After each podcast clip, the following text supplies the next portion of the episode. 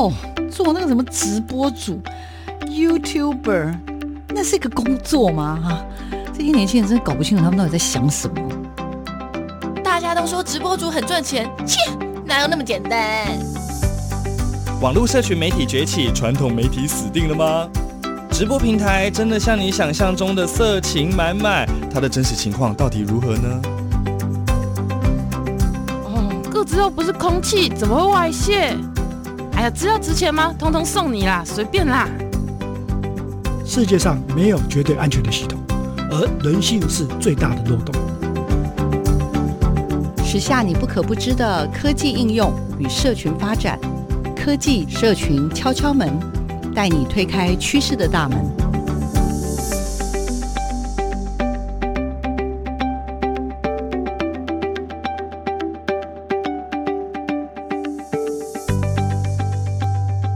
收听科技社群敲敲门，我是主持人小黄老师。各位收音机前面的听众朋友，大家早安。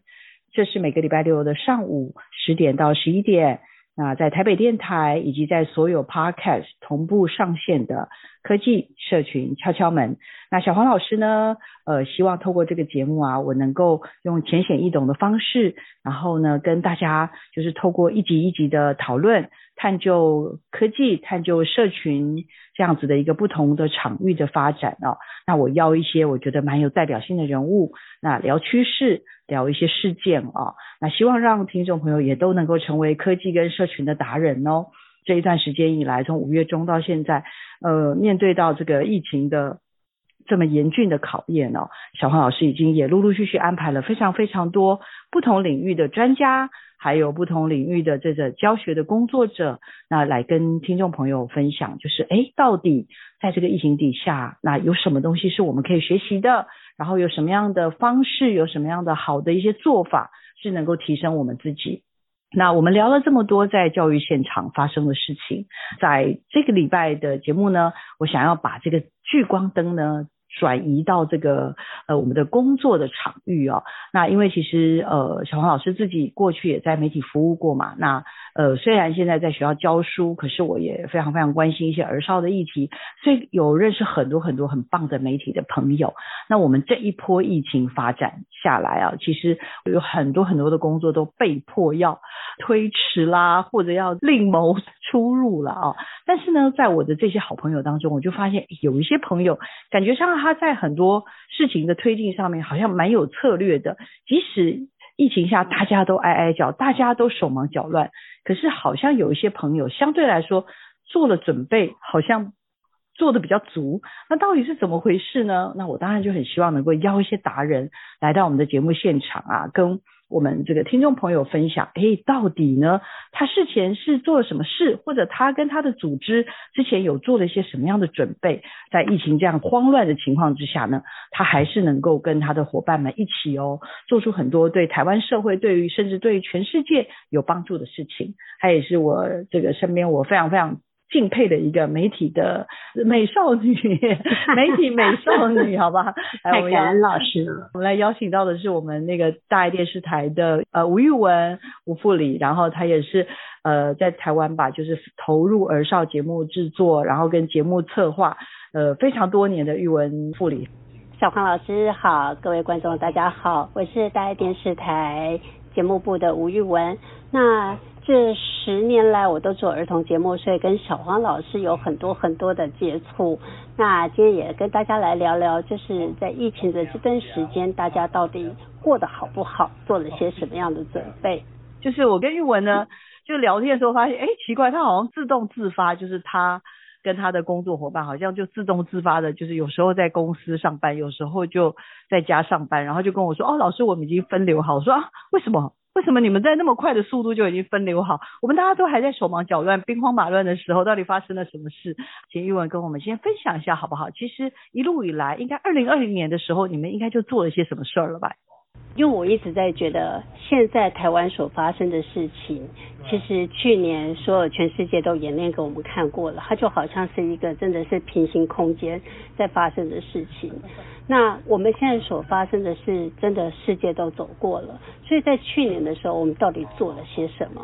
那我在大爱电视台其实蛮特别的，我们在去年疫情在发生的时候，我们在去年的五月，我们就做了一个。我们台内叫做演练，我们真的就分流上班，一边在关渡，一边在芦洲，然后这两边所谓的两 team 是绝对不碰面的，而且那时候我们也测试了所有的录影档案，全部都用数位来传档，人不接触，档案也不接触，然后这样过了一个月的时间，那刚开始大家觉得哎很不方便。可是第二个礼拜，大家就觉得，哎，这样也还蛮不错的，因为一个办公室的空间变得人很少，工作就很集中、很专心，然后工作速率调整的变得很快，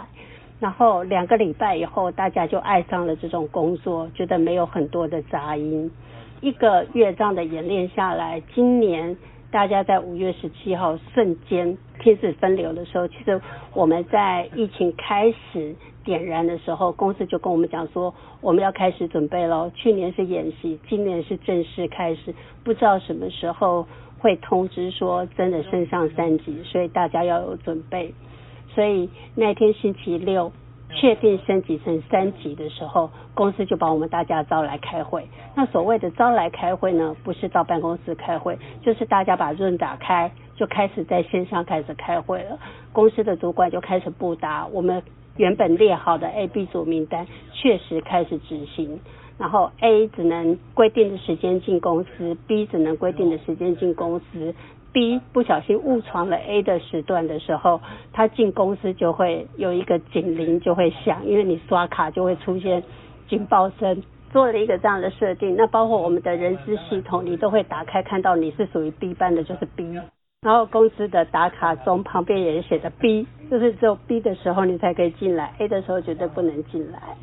然后所以就已经做了这样子的预告，我觉得有了预告，然后启动的时候你也不慌乱，这个是公司设定的。那我自己是从疫情开始发生，我从来没有一个念头说它不会发生。今年年初大家应该很松散吧，就觉得说哦，应该不会轮到我们。可是当第一个案例开始传出来的时候，还有万华开始案例变多的时候，我那时候就觉得说啊，有一天真的会轮到我们了。所以我那时候还没有觉得说我们还可以像去年一样那么的幸福，然后躲过了这一关。所以礼拜六那时候一宣布，我就知道说哦，来了，好，就接受他，然后就顺从全部的安排。所以从礼拜六开始那一天，因为是分流嘛，我刚刚讲过说我们要开会，就已经是线上开会，然后你开始有很多的布局，很多的同仁就会开始问说啊，那到底怎么办？什么怎么办？虽然说去年演练过了，还是大家会很多就忘记，所以有很多很多的问题。从那个礼拜六开始到下个礼拜六的那一一整个礼拜的时间，我觉得我的工作几乎就是从早上七点钟一直到晚上十二点。可是那个工作就是每天看着手机，看着电脑，因为所有的问题、所有的事件，你都必须在电脑上面解决。不过就也很快，就大家就已经上线了。我还是蛮好奇的，就是说，如果这样说，就是老师所在的这样子的一个组织，或者是这样子，虽然它是一个媒体组织了，但我们就把它当成是一个公司行号一样的概念嘛，哦，所以呢，其实，在去年的时候，呃，当得知就是有疫情，全球的疫情的时候。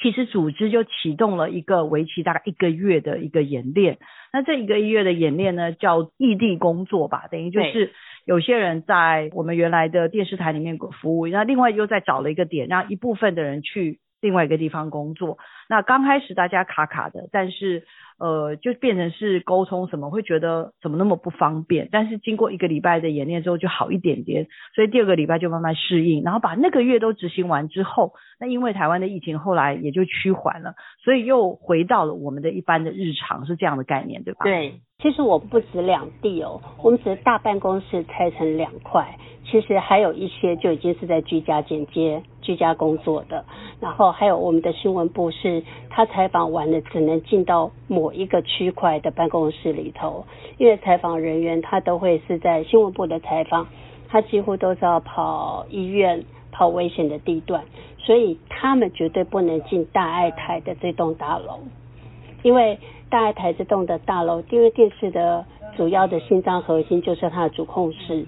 主控如果万一有任何问题，它的播出就会不正常。所以我们为了保护大爱台的主控室，所以所有可能会带菌进来的人都不可以进到这栋大楼的五楼主控室。就是原来的工作的伙伴，刚刚讲的可能去做一些区分之外，另外当然所谓的新闻工作者，其实他们是非常非常辛苦的，因为他们必须要现场及时的去采访很多。在各地发生的事情，那当然不一定一定是疫情，也可能是因为呃新闻事件。但是多半他因为在外面走动，所以他可能也算是一种风险了啊，具有风险的伙伴，那他就不能跟其他的伙伴们就是在同一个区域里面再把它区隔出来。那照理来说，经过了去年这样为期一个月的训练，那今年启动的时候应该好像就比较顺哦，难怪我觉得你比较顺。但是你刚刚又跟我讲了一下，天呐，你在那一个礼拜十天内竟然早上七点上班。一直工作到晚上十二点，我以为我很辛苦，我发现你比我更累，哈哈。因为有很多行政的事情需要协调。那我们的工作都在外景嘛，所以其实公司是帮所有的外景的人员都包了特别的防疫线，所有的动作都要在很快的时间调到所有的资料，所以大部分是这样子的行政的协调的事件。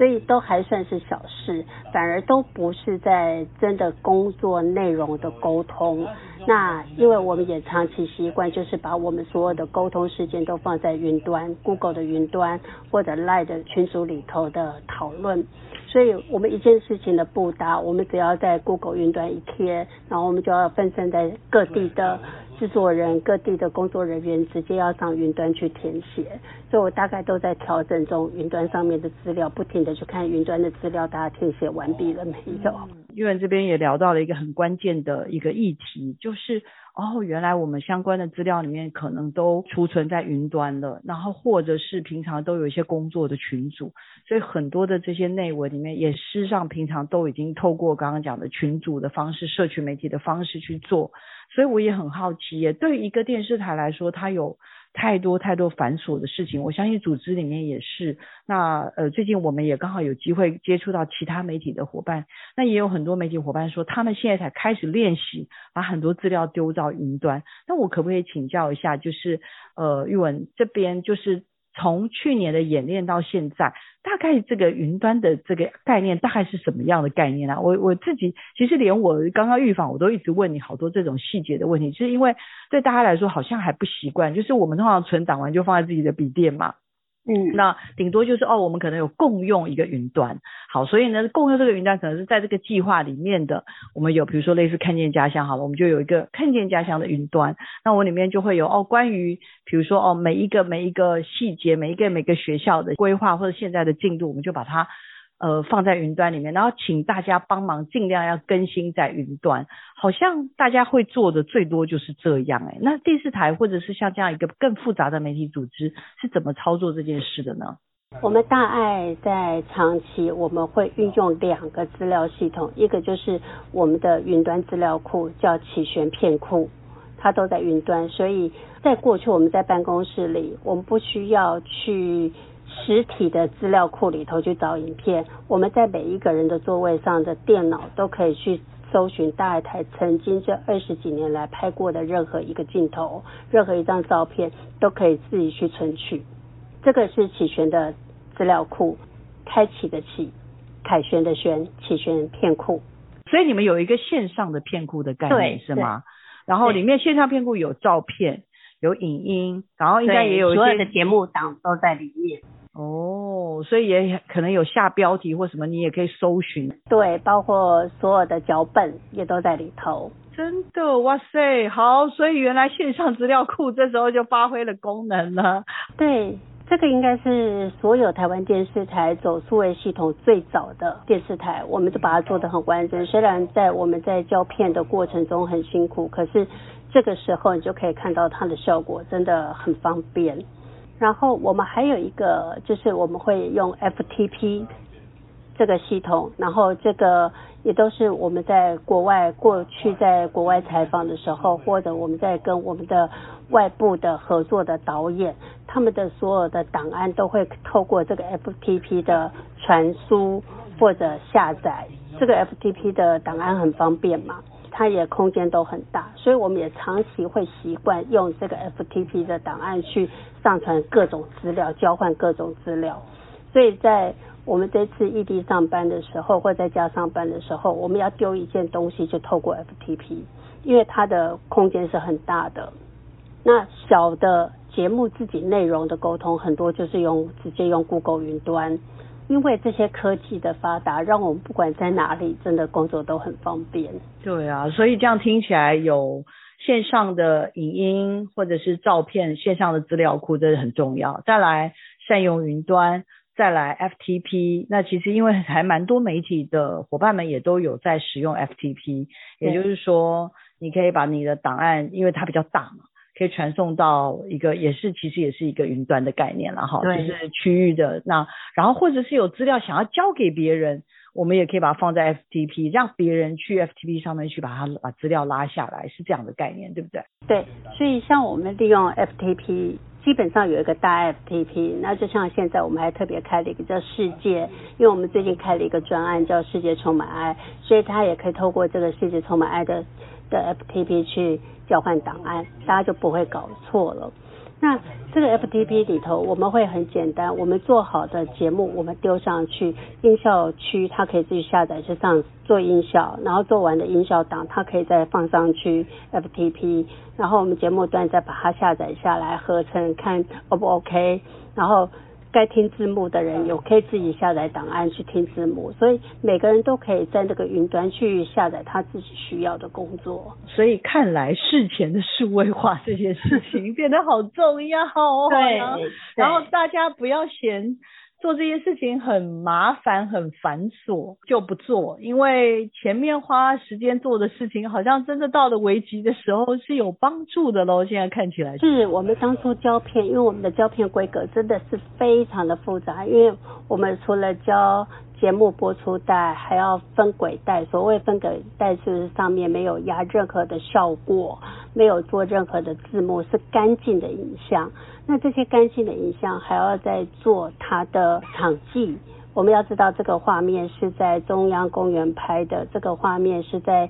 拍摄玉清老师的访问，然后这个是在呃世新大学，上面都必须写得非常的清楚。每一个画面的场景要写得很清楚，那这个目的就是为了让大家将来在片库搜寻的时候能够使用的非常的方便。所以过去的痛苦现在可以让大家在每个地方使用都很好。哦，懂了懂了，好，那所以有了这样子的一些刚刚讲的前置的准备，那这一次这一次我们在。就是三级的时候，其实刚刚说了，知道三级，然后就开了一个线上的会议，然后大家就说把去年的演练了一个月的东西再拿出来的时候，可是大家还是忘蛮多的，对不对？对，其实之前当初异地上班的时候，我就刚刚讲到的，不管是音效啊，或者字幕啊，或者是我们在胶片的时候，其实都是透过云端传了。那这一次我们是不能异地上班，因为我们本来的异地另外一个是芦洲，芦洲在。今年五月的时候也是属于重灾区，所以我们就不能到芦洲去了，所以就变成是我们全部都留在关渡的大爱电视台，所以就分成 A 班上班跟 B 班上班。那事实上都可以进大爱台，所以一进大爱台，大家就忘了其实交档案我们是可以透过云端去传输的，大家都还是会跑到音效室去交音乐档。可是这样跑了两个礼拜的时候，我们就忽然发生了一个警报。因为有一个同仁好像有接触者，就有疑似感染的状态，所以当他疑似感染状态，可是因为他接触过很多的部门，所以就开始亮红灯了。那这时候大家就想到说啊，原来我们有数位系统啊，怎么忘了要传？所以马上在那一刻又启动，大家用云端来传档案了，不要再用人跟人之间的接触。嗯，真的，这真的每一个都是从经验里面去累积呢，真的是不容易。我知道玉文啊，他因为他从最早的时候他。曾经啦，以前也是做一般的比较商业电视台的类似那种娱乐新闻这样子的，比较娱乐性比较高的一些内容。那、嗯、后来他在这十年一直都在做，就是深耕在所谓的儿少节目这个部分，然后做了非常非常多的创新。那这一次呢，我知道的就是在疫情才开始没多久啦，我就看到他就是很多的很多很多的创意跟很多很多的。呃，想法跟他的伙伴们，就是整个大爱的儿少的这个伙伴们，就纷纷纷纷的启动了。当我看了就觉得很惊艳，所以今天也是特别特别想借这个机会，把玉文跟他的工作伙伴，在这很短的不到一个月，就差不多一个月左右的时间，他们就开始启动了好多好多有趣的做法。玉文，要不要先跟大家前导一下，好不好？你当时想了什么，然后做了什么样的启动，好不好？就很简单的跟大家先说一下。好。我们记得礼拜六那一天就瞬间，大家就要进入三级状态。礼拜一的中午就接到说，哇，所有要停班停课，好像忽然整个世界就停下来了。可是停下来那一刻，我在家里头，因为那天我是不不用轮到进办公室，在家里头，所以我在想说，哎，大家在家接下来该怎么办呢？那我就想到说啊。如果所有的孩子全部都要在家里上课，那我们大爱台所有的节目、儿少节目，应该这时候就可以派上用场了。所以那时候我们就把我们在三年前准备好的资料片库，马上就准备好，然后我就开始把所有的连接都做出来，然后赶快传给很可能可以连接到的相关的学校的。不管是社群或 FB，让他们知道说，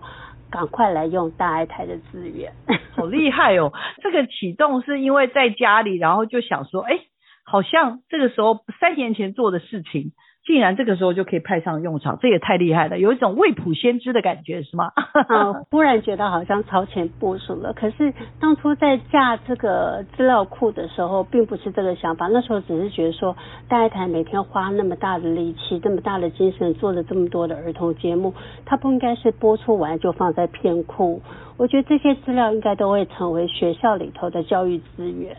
因为当初我们在做儿童节目，其实一直有一个概念，就是我们做的节目希望成为学校的助力，它不是一个好玩的节目而已，是补充学校现在的不足。我们希望做到这个样子。所以这样子的一个呃，其实有很多很多优质的大爱的儿少节目，然后那更不用说就得奖连连，从金钟然后到国外的各式各样的奖，慕尼黑什么等等，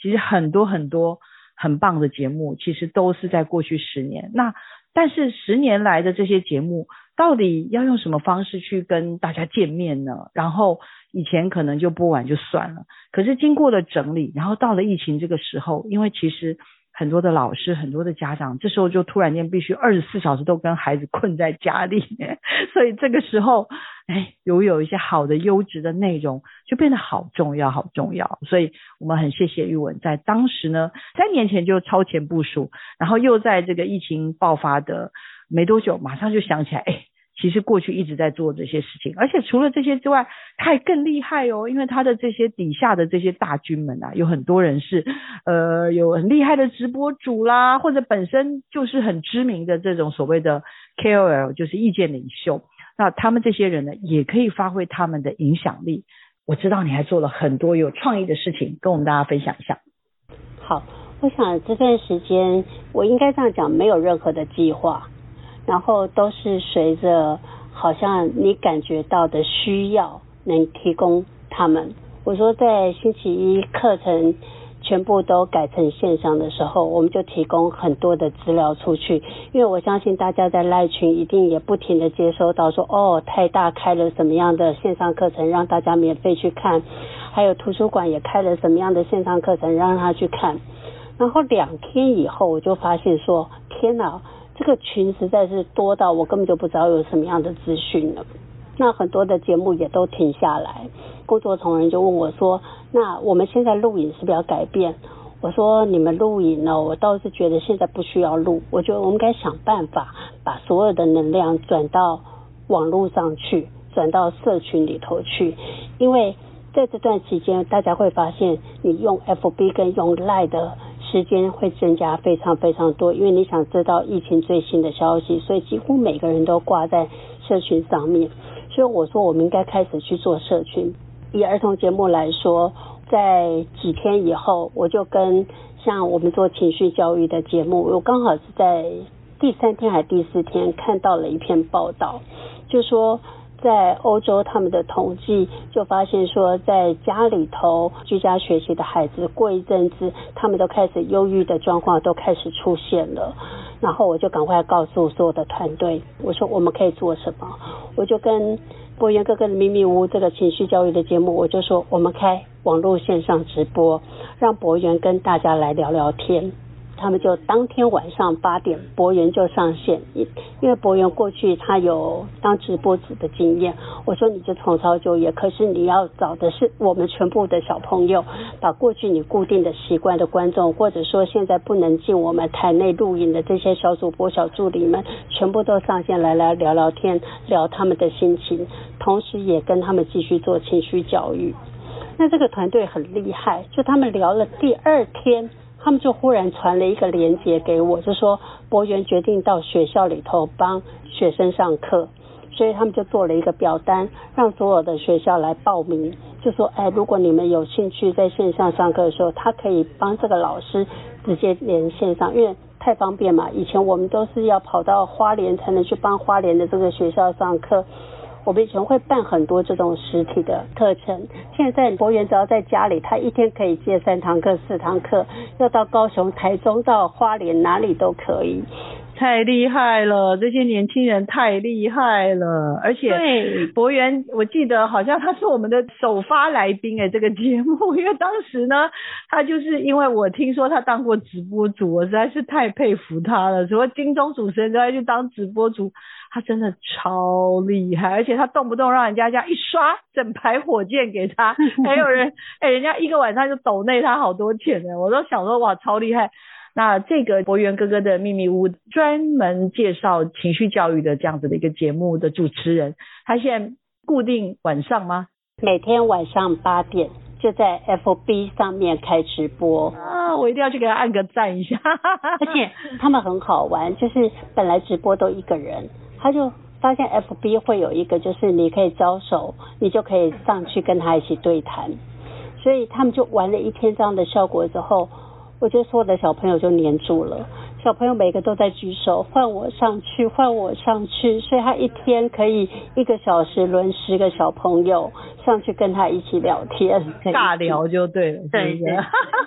太可爱了。然后他们最近还演变变成礼拜三大家一起唱歌，就每个人要上去唱一段歌。哦，好可爱哦！所以一开始是陪伴，然后后来又再找大家一起来尬聊，然后最新的是一起唱歌。我想起来，他前阵子还帮了大家办毕业典礼，赶快跟大家介绍一下，因为真的是哦，那一阵子毕业季的时候，真的是大家每天都在想说怎么样，因为你知道我的很多学生，大学生都跟我说他们很忧郁，因为他们其实在五月就就地，就是原地被毕业，对，就地被毕业，真的很难过，而且有很多孩子都跟我说，老师。我四年来，我家人都不知道我在做什么。我真的很希望他们来看 B 展，才知道我在努力些什么。结果也一样，，B 展全部取消，所以好多孩子，我听到他们这些大学生，我都好舍不得。对，因为他们，我就说每天晚上八点在聊天，他们除了这个八点聊天，有一天我也发现说，在赖的忽然出现了一个官方群，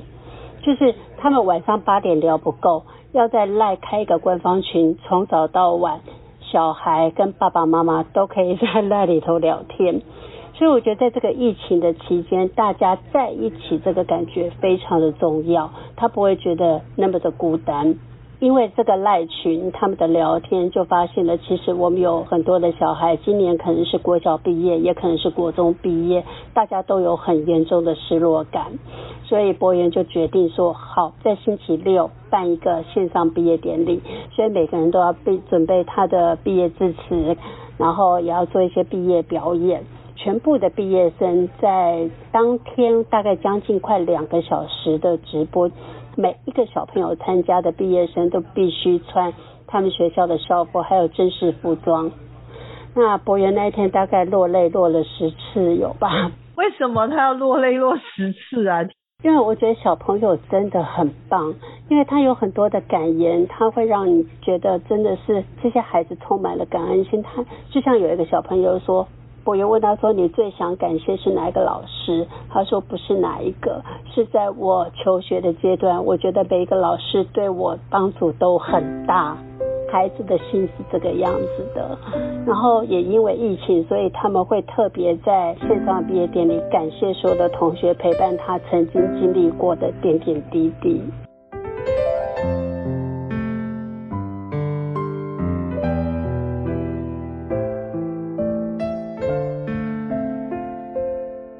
迎大家来到博渊哥哥的秘密屋，首富来了，欢迎欢迎欢迎！有没有觉得我今天正装打扮啊？为什么呢？为什么呢？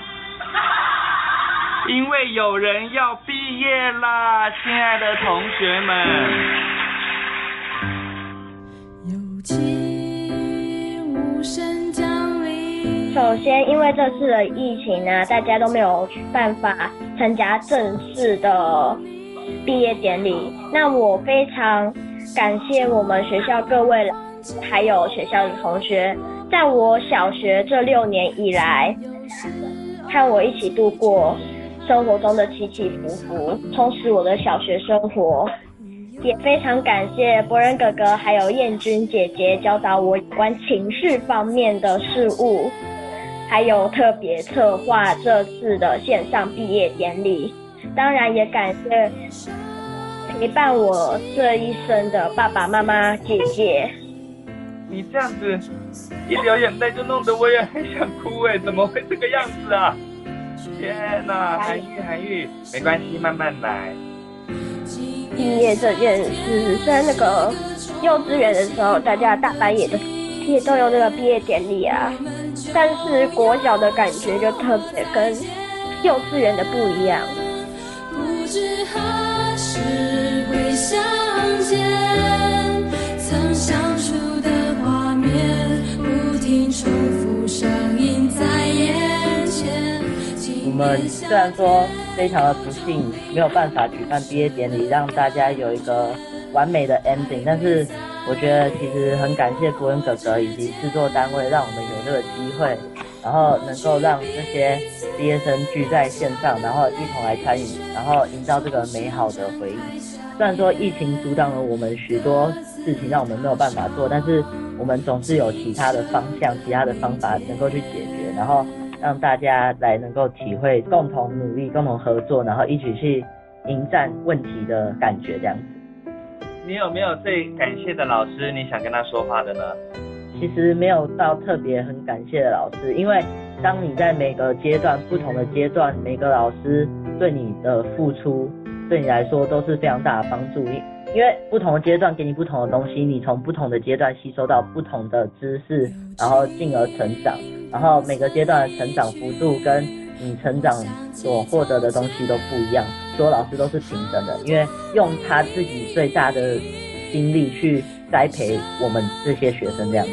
所以我觉得，其实要感谢的话，就要感谢所有的老师。我会将你放在心里，替自己打气。今年夏天是个好贴心哦，好贴心。我想，博源哥哥的秘密屋，这个就是因为看到说孩子可能会寂寞，孩子可能会无聊，然后因为博源去学校上课，我们就收集到更多的。学校的资讯，就很多老师会告诉我们说，孩子们开始想念同学了，孩子们开始想要找人聊天了，所以变成博源每个晚上的八点的这个聊天的事情就会变得非常非常的重要，就让博源知道说，我透过博源，我可以连接我跟其他同学的接触，然后会发现说，原来不是我一个人孤单。是很多人在家都很孤单，大家情绪都可以在这个园地里头被得到理解，被得到认同，所以这个就是这个节目在这个疫情之下会产生出来的演变。我们要再次给博元一个热烈的掌声，辛苦博元了，哒哒哒哒哒，拍手。但是除了博元之外，还有很多很给力的朋友，来跟我们介绍一下还有哪些好玩的事儿。然后另外，因为我们儿少节目有很多嘛，那聚集到的观众都不太一样。像我们有一个妙博士的异想世界，它的前身就是呼叫妙博士，是跟环境教育跟生态有很直接的关系，所以很喜欢动物、植物的、昆虫的这些小朋友都会锁定我们的节目。呃，疫情的第三个礼拜，因为确定要延长的时候，小孩应该在家里的时间就。越来越多，也越来越无聊，所以制作人那时候我们就想了一个游戏，就是因为在学校现在很流行用微距观察，就在手机只要装一个微距的镜头，你就可以去录下、拍下很多的照片，所以他们就在他们的妙博士的异想世界的 FB 办了一个微距的摄影大赛，然后每一个小朋友都可以去投稿，就你去拍你家里头的。各种东西，有人去拍芦荟的特写，有人拍面包上面的霉菌，有人去拍他们家动物的皮肤，像竹节虫的脚，然后就 po 在 FB 上面，就让大家去猜，你猜它是什么？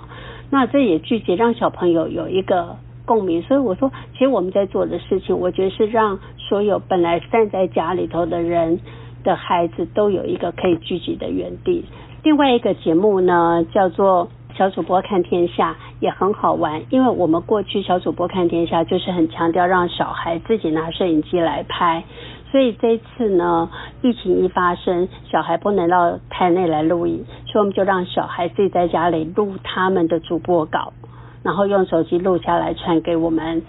台内，然后我们又可以剪接成为节目。第三个礼拜，这个小孩也开始无聊了，才艺班也不能去了。然后任何地方也不能去练习，那你全部的练习是不是都回到家里头来？所以我们就请小孩他们在家里头也开始自己来拍。你现在在家最想学习什么，或者在练习什么，都把它拍下来，然后投稿出来，在我们的小主播看天下的 FB 里头。哥哥，今天是宅在家的第几天啦？第二十二天了。虽然在家里很开心，可是也好想出去玩呢。不过宅在家可以救世界哦，我还是继续宅在家好了。妹妹，你知道宅在家可以救世界，用嘴巴也可以救世界哦。因为呢，我们用嘴巴，我们如果平常吃肉的话，因为动物会排放一些二氧化碳，而如果我们吃蔬食的话，蔬食还会帮我们制造氧气耶。所以呢，我们今天就要来做一道素食料理。那我们马上开始吧。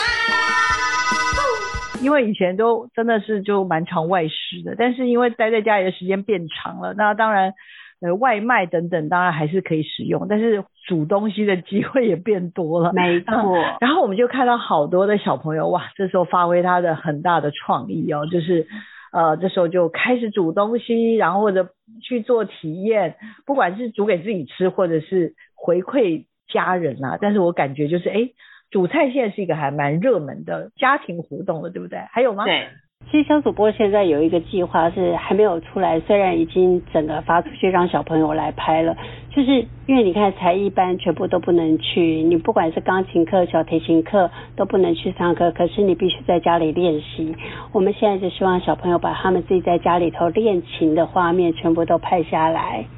到时候也可以在 FB 上面播出，大家一起分享。我觉得这个也是在疫情，我们在去年就看到欧洲传了很多这样子的影片。那我相信过一阵子收集更多，我们在 FB 应该可以看到我们台湾小朋友这样子隔空的合奏。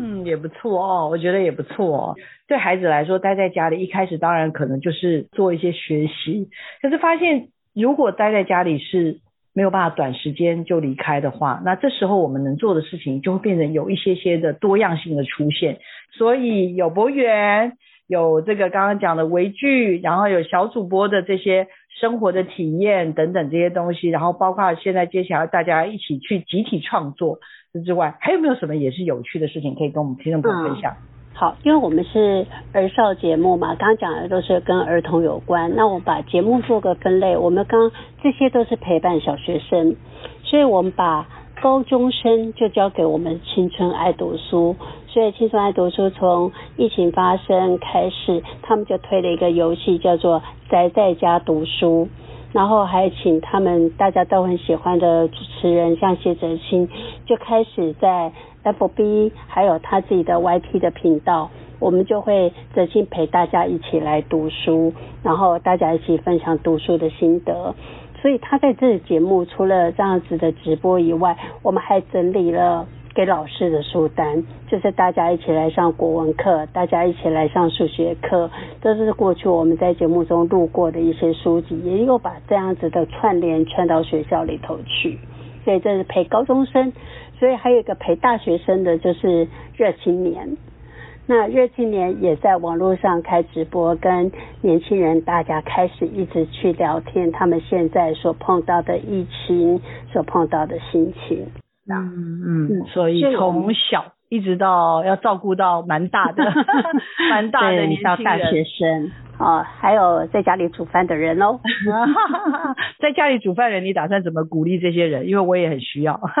对，因为我们有一个节目，就是雅里主持的《蔬果生活志》，那以前就常常是在厨师教大家煮饭。那雅丽本来就是一个，就是现代年轻人，单身的女孩子是很时尚的，所以我们就教大家在家里怎么样。做一个轻松的、简单的防疫料理，所以她每天五点钟的时候，雅丽就会在线上陪大家一起做菜。为什么是五点？你看五点是不是大家准备要准备晚餐的时间？所以大家就可以看他的节目。那其实每一天的前一天，我们都会公布，就是明天做什么，今天你可以先准备什么样的菜，然后明天就跟着一起做。除了做菜这件事情，其实我们这个节目还有一个很重要的，要帮助一些就是蔬食的店家，还有小农们。那所以在这个节目里头，因为我们那时候就讨论怎么办，这些小农、这些餐厅，其实我们过去都会去拍它嘛。那这些餐厅全部都不能营业了，其实他们会产生很大很大的生计的问题。我说，那我们就在 FB 里头让雅里来访问他们，也可以做一些串联。那嗯，不管是他们要做外卖或者做订购，我们就让这些人有一个机会，可以透过我们的节目再让大家知道，不要让这些店家都产生很大的生计的问题。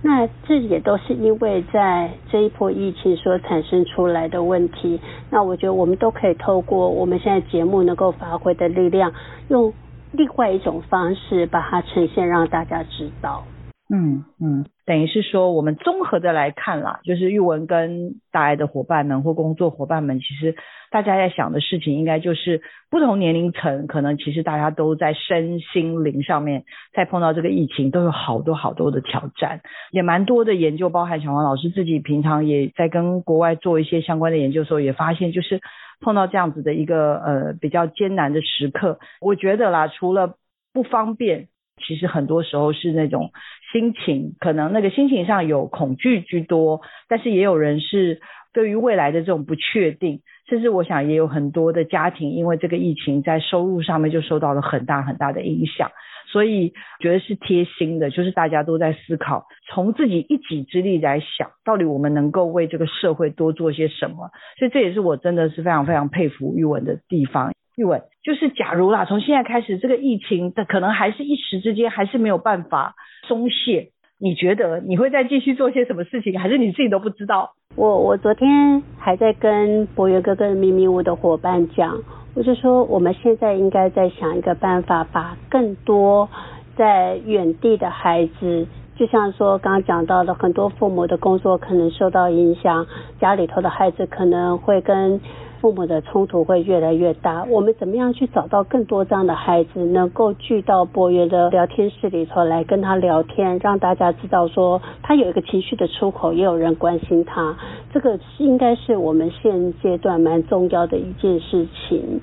媒体所做的除了这个聚集，我觉得也很重要的是要给他们一个新的空间，像热青年。我们也因为小黄老师的带领，所以我让热青年去搞个研究一下 Gallatin 这个新的软体，怎么样把我们过去很多，因为我们拍过非常非常多有梦想的热青年，他们都不管在做环保或做原乡的开发，或者在教育上面做努力，这些人他们在疫情之后碰到了什么样的问题？那他们怎么样去转型？我们就建一个虚拟办公室，让大家在这里一起激荡聊聊天。然后我们也去串联，做一个桥梁，把今年的毕业生、大学的毕业生，可不可以跟这些呃我们过去的热情做一些结合，让他们能够有一些互相合作的机会？因为我觉得梦想这件事情不能因为疫情就被影响就停止了。那这些热情过去都有很大的梦想，他们也是在所有的问题中看到了机会。我觉得是蛮重要的，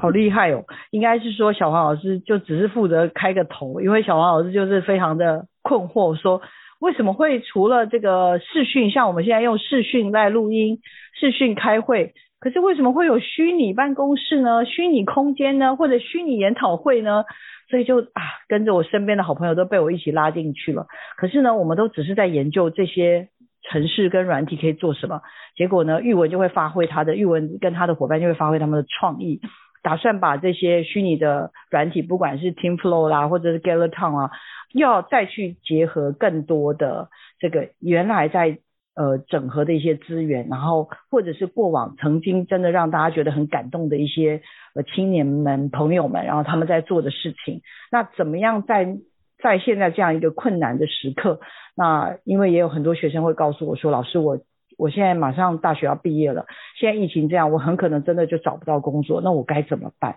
尤其我每次在这个热青年看到的这些青年都觉得很了不起。那碰到这样疫情，那他们的这些热情有没有办法来一起引导今年真的是被就地毕业的这些年轻人，他怎么样去燃起？我觉得不管是对台湾或者对地球吧，就是对这块土地的一些关心，也期待啦。不管透过玉文或者透过很多的伙伴，或甚至听众朋友们。我们大家可不可以一起来好好的想一想，怎么样让台湾成为一个更好、更美丽的地方？怎么样让地球也可以成为一个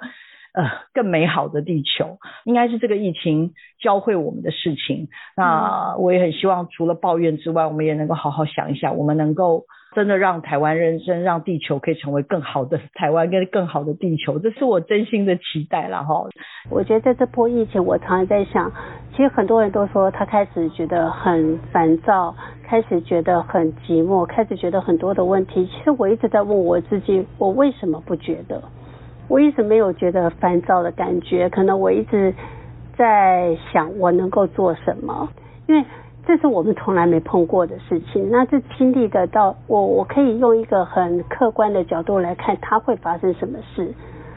用抽离的角度来看它，而不是沉浸在这里面。沉浸在里头，你可能会真的很多的担忧、恐惧、害怕。可是再多的担忧、恐惧、害怕都改变不了现在的这个状况，